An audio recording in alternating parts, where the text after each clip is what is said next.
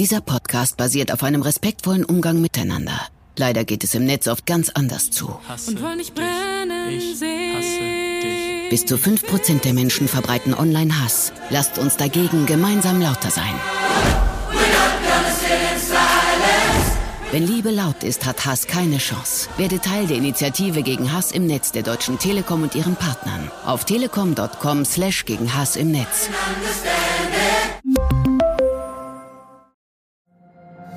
Willkommen zu einer neuen Folge von Digital Crime, dem Podcast zu Cyberkriminalität und Cybersicherheit. In dieser Staffel sprechen wir über die größten Datenverbrechen unserer Zeit und über die noch so kleine Sicherheitslücke, die jedem von uns zum Verhängnis werden kann. Ich bin Mac und heute geht es um hackende Teenager. Während in dem Alter die meisten Jugendlichen mit Freundinnen abhängen und ihre Freizeit auf Social Media oder beim Gaming verbringen, knacken andere die besten IT-Sicherheitssysteme. Doch wie geht Hacken überhaupt? Was genau versteht man darunter und ist das immer illegal? Wir sprechen mit einem IT-Talent aus Deutschland, David Colombo. Der 19-Jährige erlangte durch den sogenannten Tesla-Hack weltweit in den Medien Bekanntheit. Aber wie schafft es jemand aus einem Jugendzimmer in Bayern, die IT-Sicherheitssysteme eines Weltkonzerns wie Tesla zu hacken? Das erklärt uns der Geschäftsführer und Gründer von Colombo Technology selber. Dann hatte ich es einfach mal ausprobiert und war dann tatsächlich in der Lage, bei Fahrzeugen die Fenster runterzulassen, die Türen aufzuspannen und die Fahrzeuge hupen zu lassen und die spannenden Sachen zu machen. Wie IT-interessierte Talente wie David ihre Hackerfähigkeiten nicht nur just for fun oder gar für kriminelle Machenschaften nutzen können, erzählt uns Nico Lippmann. Als Experte bei der Deutschen Telekom Security sucht er nach Sicherheitslücken und hackt dazu auch gerne mal die Systeme seines eigenen Unternehmens. Ich glaube, es ist für jeden Menschen in der Security auch wichtig, dass man in der Freizeit auch Interesse an der IT hat. Sei es jetzt ganz normales, ich benutze nur die IT und lerne immer wieder was Neues, bis hin zum, ich lerne neue Schwachstellen kennen oder neue Angriffstechniken halt für die Security. Für unsere Geschichte heute springen wir aber zunächst ein paar Monate zurück in die USA. Es ist Dienstag, der 11. Januar 2022 in einer amerikanischen Vorstadt. Wie jeden Dienstag will Susan ihren Wocheneinkauf erledigen und ist auf dem Weg zu ihrem Tesla. Nur wenige Meter davon entfernt stellt sie fest, dass die Fenster und sogar die Türen ihres Wagens geöffnet sind. Aber beginnen wir von vorne. Ganz von vorne. Genauer gesagt im Jahr 2011. In Davids Kinderzimmer in einem kleinen bayerischen Dorf im Nirgendwo. Ich bin ein sehr neugieriger Mensch. So ging das Ganze eigentlich los. Da war ich so neun Jahre alt, da hatte ich dann mein erstes Smartphone. Und das fand ich schon relativ spannend und habe immer geguckt, was man da machen kann. Kurze Zeit später bekommt der Junge seinen ersten Laptop geschenkt. Er ist begeistert und beginnt sich für die Technik zu interessieren. Ich war vernetzt mit dem Internet, man konnte ganz viele Sachen machen. Und irgendwann habe ich mir dann die Frage gestellt, ja, wie funktioniert das denn überhaupt? Ich meine, jeder von uns äh, sucht Sachen auf Google und benutzt die ganzen Geräte, aber was steckt denn da überhaupt dahinter? Das ist ja keine Magie, das ist ja nur Technologie. Davids junger Entdeckergeist ist geweckt. Er eignet sich die Grundlagen selber an und beginnt mit dem Programmieren. Mit 13 Jahren findet er schließlich die erste Schwachstelle in einem IT-System.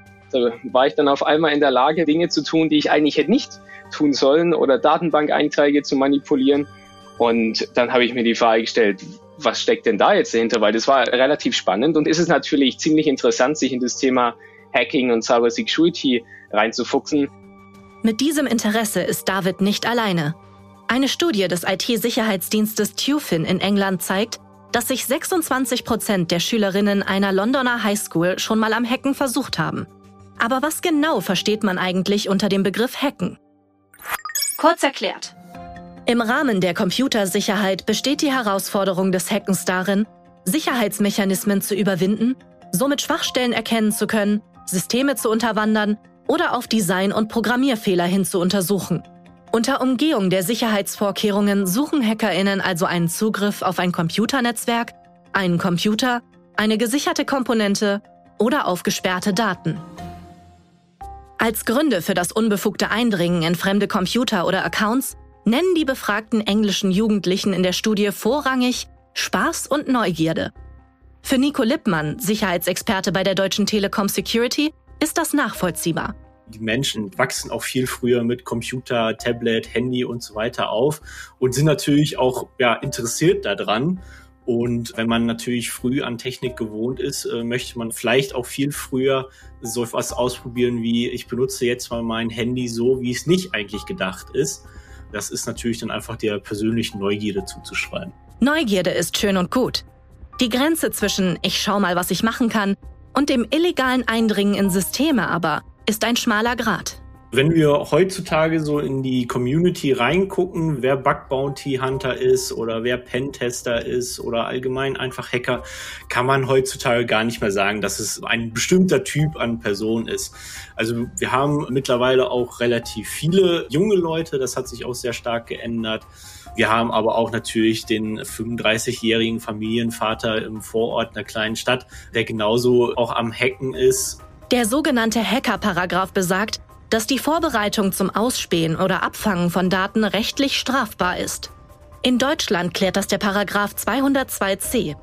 Außerhalb dessen werden Hackerinnen je nach Intention übrigens in die drei Kategorien White, Grey und Black Hat unterteilt. Kurz erklärt. Der sogenannte White Hat handelt im Auftrag von Firmen, um beispielsweise ein Produkt auf dessen Sicherheit zu überprüfen. Ist der Prozess abgeschlossen, erhält das Unternehmen einen Bericht, in dem die Erkenntnisse zusammengefasst sind und die Sicherheitslücke so geschlossen werden kann. Der Black Hat agiert hingegen mit krimineller Absicht, also ohne Auftrag. Er versucht Schwachstellen zu finden, um unbemerkt in Systeme einzudringen. Sein Ziel? Die finanzielle Bereicherung zum Beispiel durch Erpressung. Der Grey Hat dagegen ist eine Kombination aus den bisher genannten Kategorien. Er gewinnt ohne Erlaubnis Zugang zu Softwaresystemen, verwendet die gewonnenen Erkenntnisse aber für einen guten Zweck. Beispielsweise bietet er den Betroffenen an, die Schwachstelle gegen eine geringe Gebühr zu beheben. Ab wann man sich mit Hacking strafbar macht, ist also mehr oder weniger definiert. Es hängt außerdem von der jeweiligen Rechtsprechung eines Landes ab. Wenn das Internet eines jedoch nicht hat, dann sind das Landesgrenzen. Ich weiß zumindest, dass in den USA das Ganze ein bisschen lockerer gehandhabt wird. Deswegen sitzen auch die meisten Hacker nicht in Deutschland, die dann so public wären.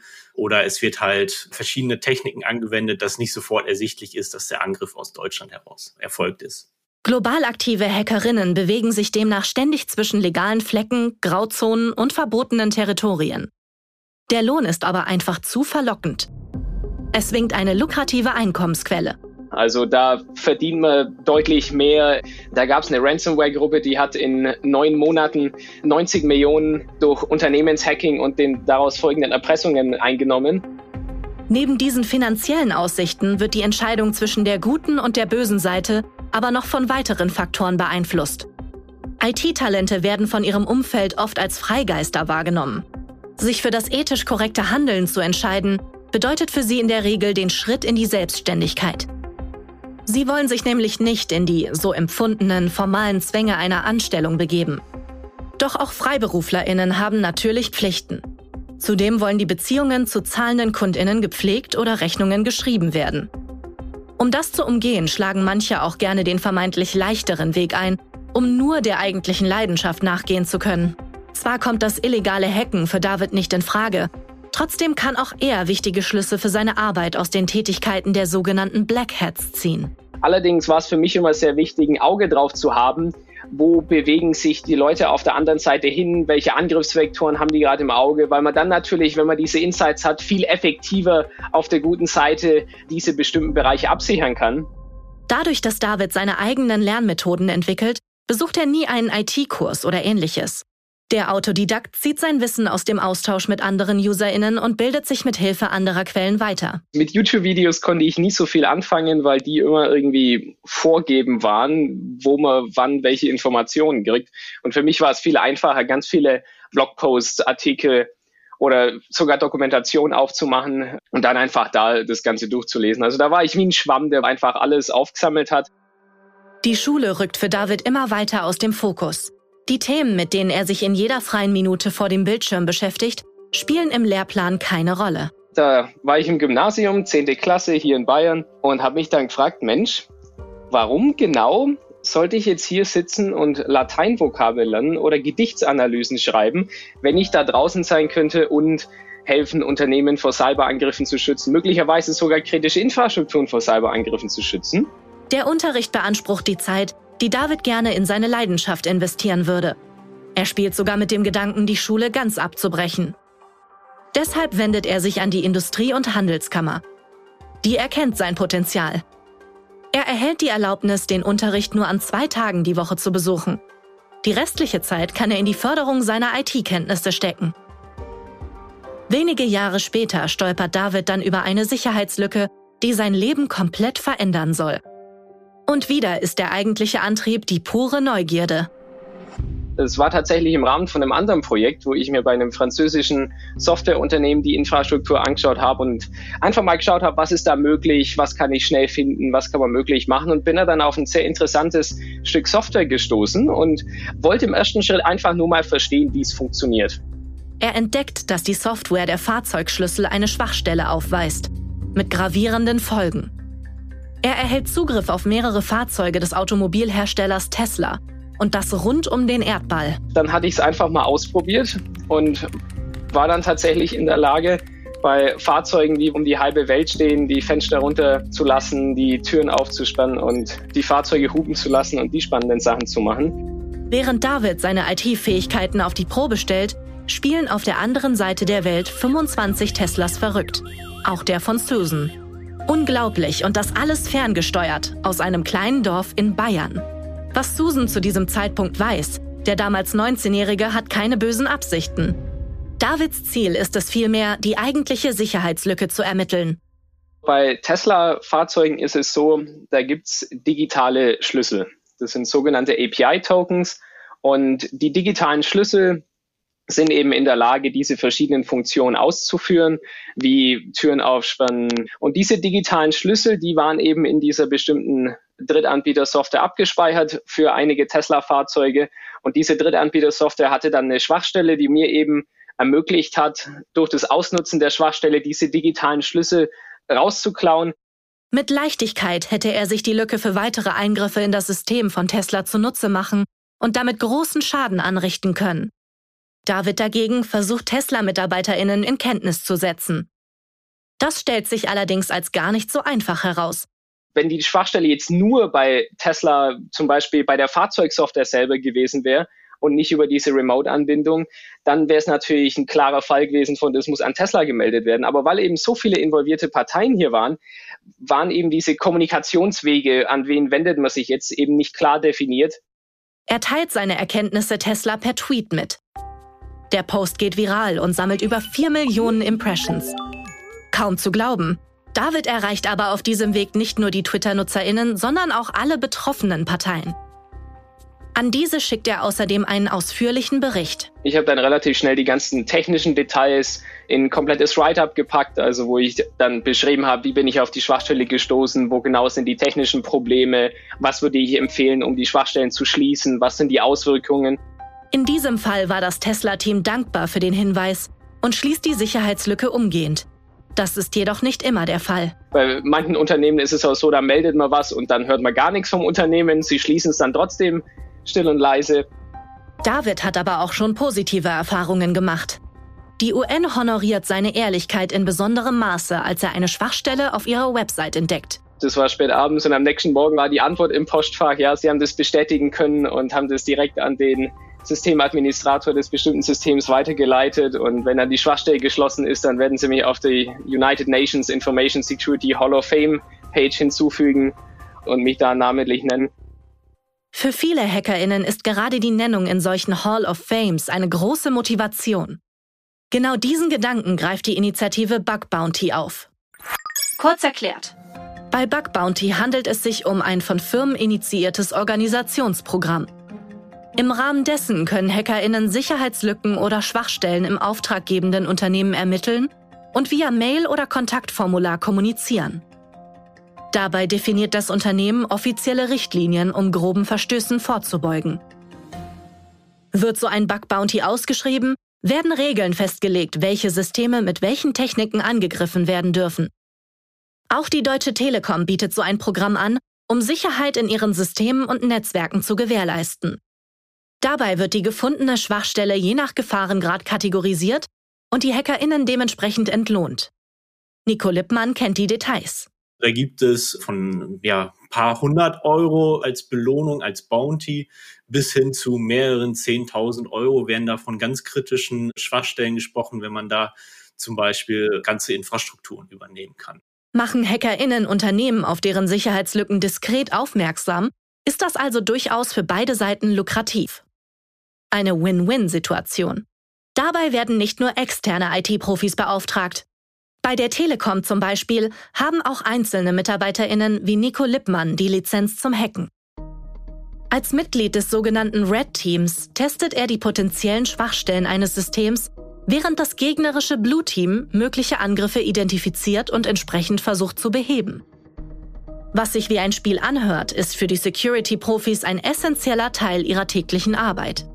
Wir möchten gucken, wie die Telekom reagiert, wenn wir die von extern angreifen. Wie sehen die Prozesse dahinter aus? Werden wir überhaupt erkannt? Würden sie uns überhaupt erwischen? Oder im schlimmsten Fall würde einfach gar nichts passieren und wir hätten ohne Probleme ja ein System übernommen. Um ein IT-Experte wie Nico Lippmann zu werden, bieten Studium und Ausbildungen zwar gute Grundlagen, aber auch aus seiner Sicht müsste mit der Förderung schon früher begonnen werden. Ich bin definitiv dafür, dass Informatik auch in der Schule früher eine Rolle spielen sollte und gerade dahingehend, dass nicht nur beigebracht wird, wie jetzt ein Schreibprogramm oder Tabellenkalkulation und Co funktioniert, sondern ich denke, es ist auch heutzutage wichtig, das Ganze drumherum zu lernen. Fest steht, die Förderung junger Menschen im Bereich der IT ist wichtig. Nicht nur, um Talente zu entdecken, sondern auch um die Digitalisierung in Deutschland allgemein weiter anzukurbeln. David Colombo kann dem nur zustimmen. Wenn wir eine digitalisierte Zukunft bauen wollen, dann brauchen wir einfach ganz viele talentierte Leute in dem Bereich. Deswegen war das nun ein wichtiges Thema für mich. Und ansonsten, Cybersecurity ist ein riesiges und wichtiges Thema, genauso Innovation und wie wir die digitale Zukunft bauen werden. Junge Menschen werden zwar immer technikversierter, jedoch ist nicht jeder in der Lage, wie David, sich das Wissen selbst anzueignen. Sie benötigen eine fundierte Ausbildung oder ein Studium. Das Problem dabei? Die erfahrenen Fachkräfte fehlen oft. Für David liegen die Gründe unter anderem in der fehlenden Relevanz des Tech- und IT-Bereichs in Deutschland allgemein. In vielen anderen Plätzen, vor allem wenn man jetzt mal auf Silicon Valley schaut, da ist einfach ein ganz anderer Stellenwert bei dem Thema. Und da macht es einfach viel mehr Spaß, zusammen mit den Unternehmen zu arbeiten und verschiedene Themen voranzubringen. Um ein Umdenken anzustoßen, ist nicht zuletzt die Politik gefragt. In anderen Ländern sieht das im Vergleich zu Deutschland schon fortschrittlicher aus.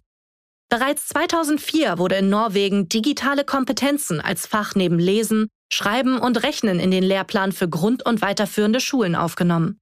Konkret handelt es sich dabei um die Fähigkeit, digitale Tools, Medien und Ressourcen effizient und verantwortungsbewusst zu nutzen. Im Ländervergleich schneidet Deutschland im Bereich der digitalen Bildung schlechter ab und belegt im Jahr 2021 nur Platz 18 von 32. Es muss also noch eine Menge getan werden. Fakt ist, Jugendliche werden beim Hacken meistens von Spaß und Neugierde geleitet.